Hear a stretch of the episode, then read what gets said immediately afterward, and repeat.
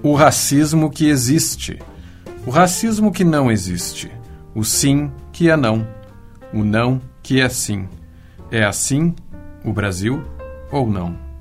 Oliveira Silveira.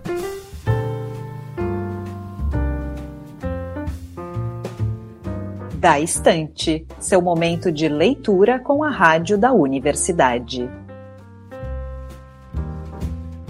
Olá, queridos ouvintes, eu sou Liz de Bortoli e chego com mais leituras para agregar nossa semana. Na técnica comigo, Jefferson Gomes. Seguimos hoje com textos do escritor e militante Oliveira Silveira, sendo o poema de hoje, Transmissão, uma curta estrofe que se propõe a um grande papel, denunciar a mancha histórica que o racismo deixou, além de reposicionar o negro e sua função no Brasil que habitamos agora.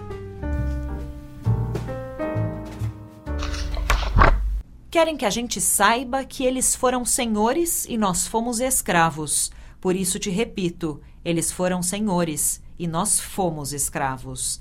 Eu disse fomos.